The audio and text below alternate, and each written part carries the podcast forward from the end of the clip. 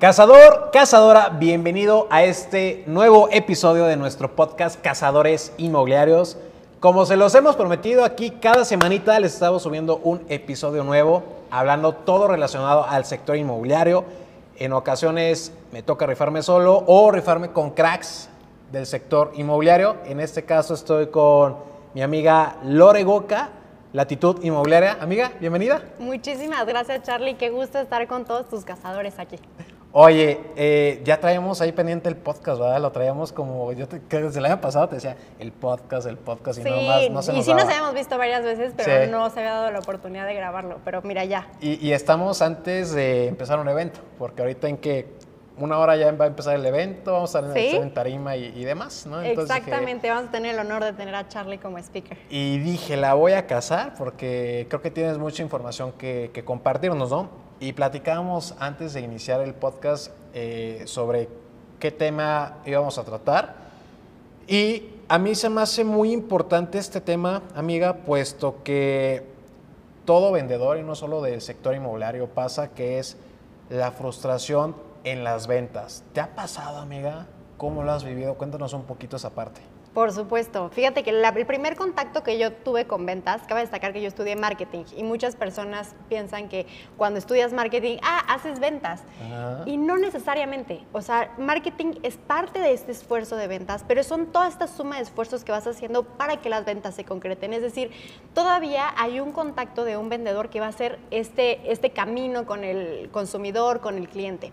La primera vez que yo tuve contacto con ventas fue en uno de mis primeros trabajos, que yo eh, trabajaba en la industria automotriz, que cabe destacar es muy similar el sector inmobiliario con el tema de, de autos. Seguramente muchos que han venido de la industria automotriz han migrado Sí. al tema de, de bienes raíces o de seguros. Y ahí fue cuando me empecé a involucrar y ver el tema de frustración de los vendedores. Ok. Y de las envidias y de ver, oye, ya vende un chorro y cómo le hace. Y, y pareciera que hay como secreto, ¿no? El secreto de las ventas. Y ahí pues la verdad es que yo estaba muy cómoda porque yo tenía pues un sueldo fijo, tenía un horario y listo. Ok. Y fue después cuando migré al tema bienes raíces, cuando ya sentí lo que eran las ventas de verdad, ¿no? O sea, que, que era sentirte cuando estás en las ventas en la gloria y que estás ganando la comisión, o cuando festejas cuando ya piensas que va a ganar y no cae, se cae por Está- cualquier situación. O al revés, ¿no? Cuando no te está yendo nada bien y que empiezas a ver como que a todo mundo le va bien y a ti no, ¿no? O sea, Ok. como en los dos lados.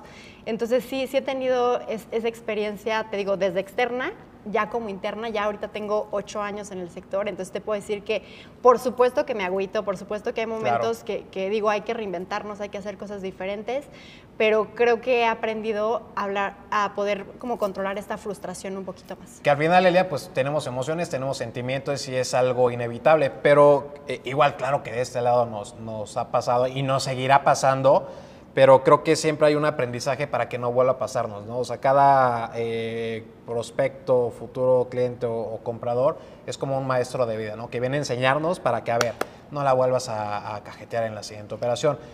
Amiga, ¿Recuerdas cuándo fue ese primer momento que se te haya caído esa operación inmobiliaria? Que ya te estaba lamiendo los bigotes con la comicha y, Sí, y de repente, claro. ¿cómo fue?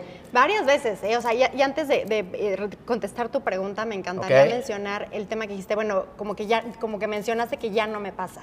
Y es importante que conforme vas creciendo, tus aspiraciones son mayores, tus responsabilidades son mayores. En un principio, a lo mejor tú eres asesor independiente y dices, bueno, yo estoy bien, ¿no? Pero ya cuando ya tienes un equipo detrás, ya cuando Claro. tienes una nómina detrás, ya al final del día tienes más Claro. y más y más responsabilidades. Y, y obviamente tus aspiraciones son diferentes, ¿no? Cuando ya llegamos a nuestro objetivo, ahora queremos más. Entonces creo que al final es un sentimiento muy repetitivo, pero la primera vez que lo sentí, pues fue, yo inicié en el tema comercial Ok. y me decían, ¿sabes qué? Me encantó. O sea, el típico cliente, ya no lo enseñes. Ok. Y yo como, ah, bueno, perfecto, ya, ya quedó. Y fue como, ¿qué onda? Ya no te, ya no te contesta, ya Claro. no te bloqueó. Y entonces. Pues, o sea, y ahí fue como, no, pues algo ha de haber pasado. A Claro. lo mejor le robaron el celular, como que yo no decía, no, pues no puede ser, ¿no? Y luego otra vez, no, sí, súper bien. Y ya como que desde el principio, sobre todo fue en el tema de, de mostrar la propiedad, me di cuenta que pues que hay que ser más fríos, ¿no? Que puede ser que te diga que le encantó, que puede ser Claro. que lo que sea. Y, y pueden pasar muchas circunstancias. Entonces sí, ese fue el tema desde, el- desde que te van diciendo que está interesado y ya, por ejemplo, me acuerdo una de notaría. O sea, ya en la notaría Claro. Y el propietario decidió en ese momento, ¿sabes qué? No, quiero que me des tanto en efectivo y tanto en transferencia. Y el cliente, oye, no, pues Cuando yo te- ya había un acuerdo previo. Claro que ya había un acuerdo Obvio. previo.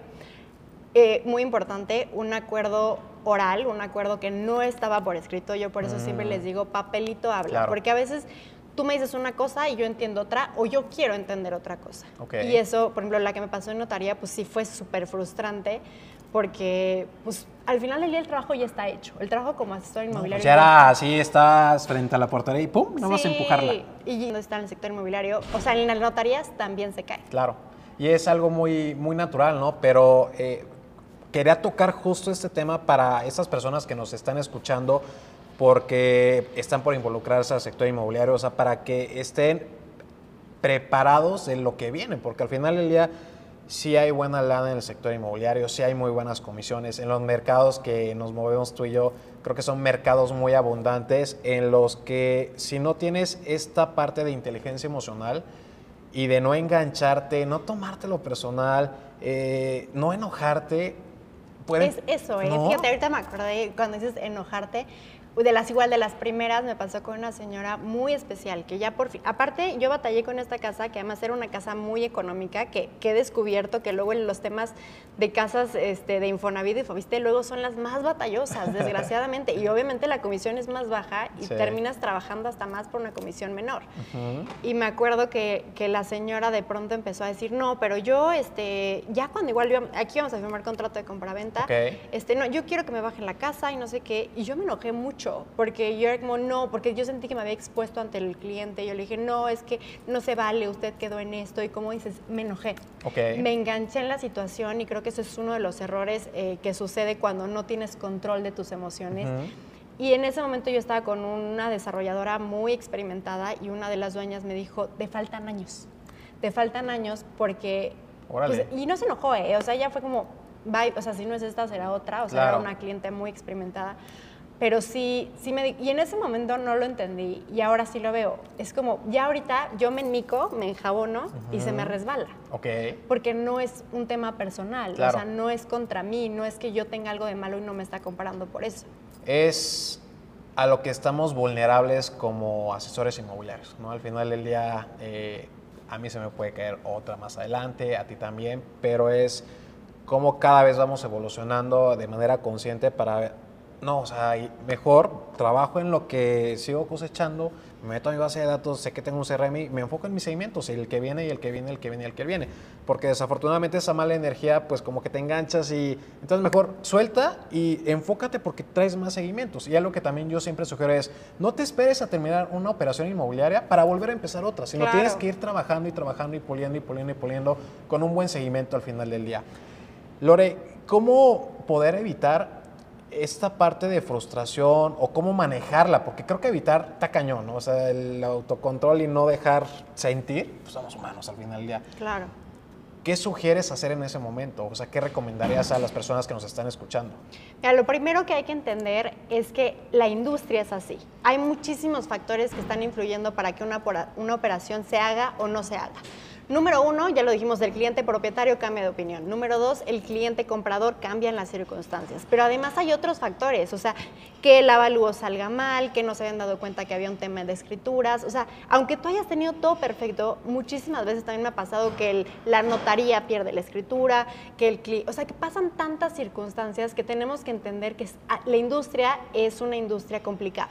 Número uno, si tú eres una persona que te gusta que todo salga perfecto, pues no va a ser la industria que tú quieres, ¿no? O sea, definitivamente no es algo para ti, pero si estás dispuesto a entender esto, ese sería como uno, como asimílalo.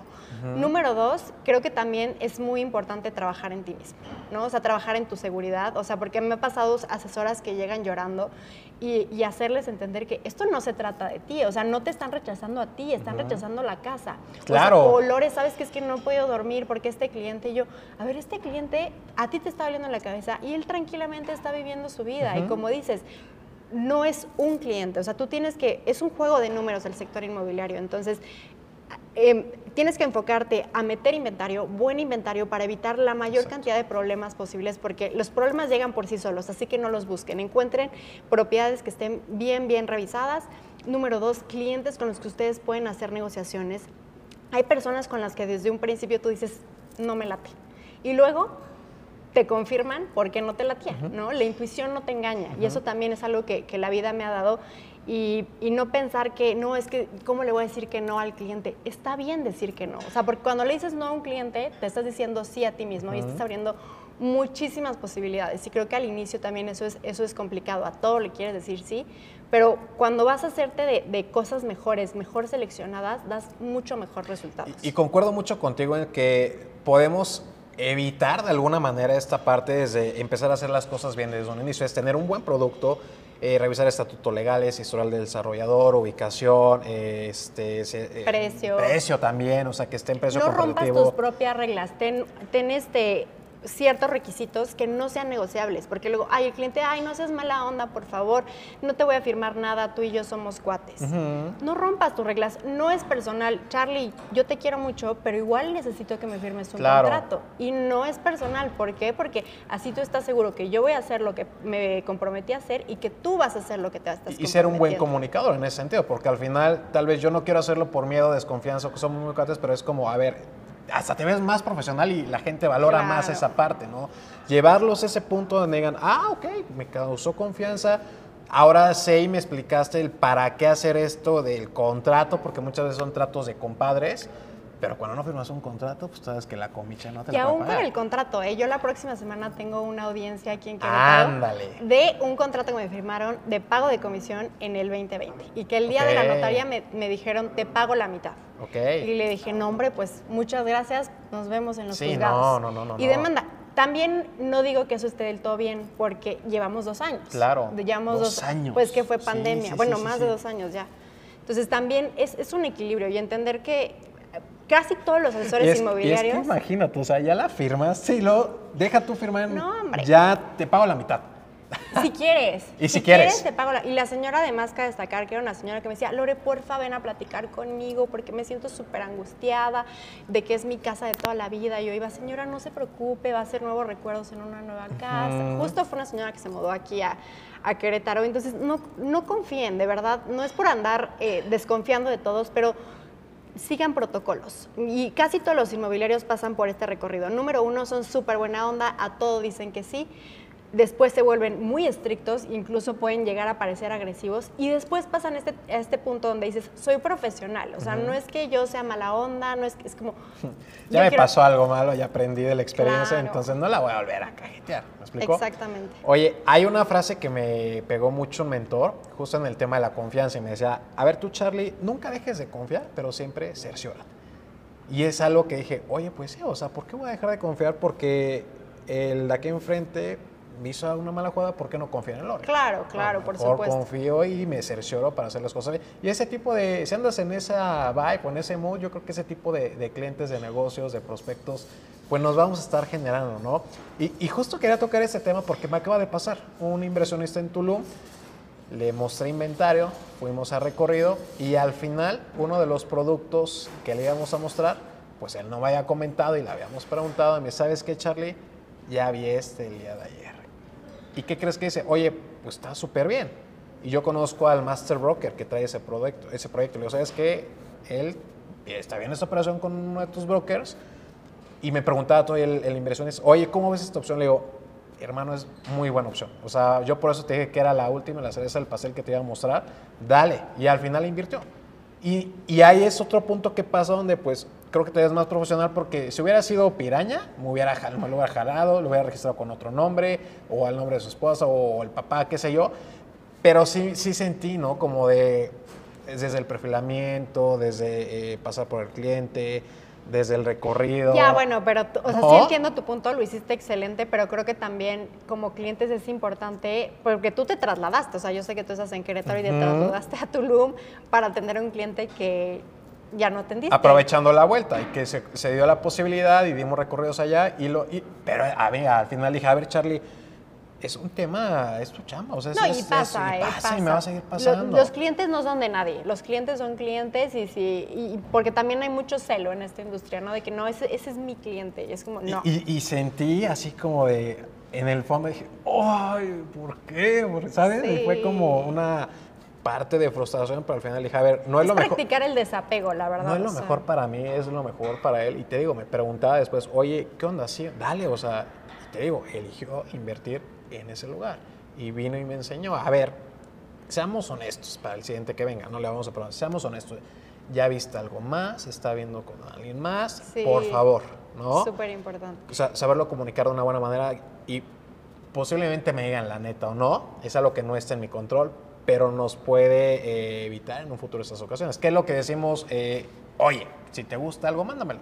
Y yo me encargo de, de ver qué onda, porque tengo Y eso buenas es relaciones. importante, como dices, porque una cosa es lo escrito, o sea, lo legal, pero también es juntarte con personas que puedes confiar. Claro. ¿no? Independientemente que lo vayas a firmar, porque hay muchos tratos que al final del día pues ya es de buena voluntad, porque dices, bueno, si yo me voy por el tema administrativo, lo registro con otro nombre. No, no es el mismo, yo estoy respetando las reglas, pero no deja de estar mal, ¿no? O sea, de- si es legal, es poco ético.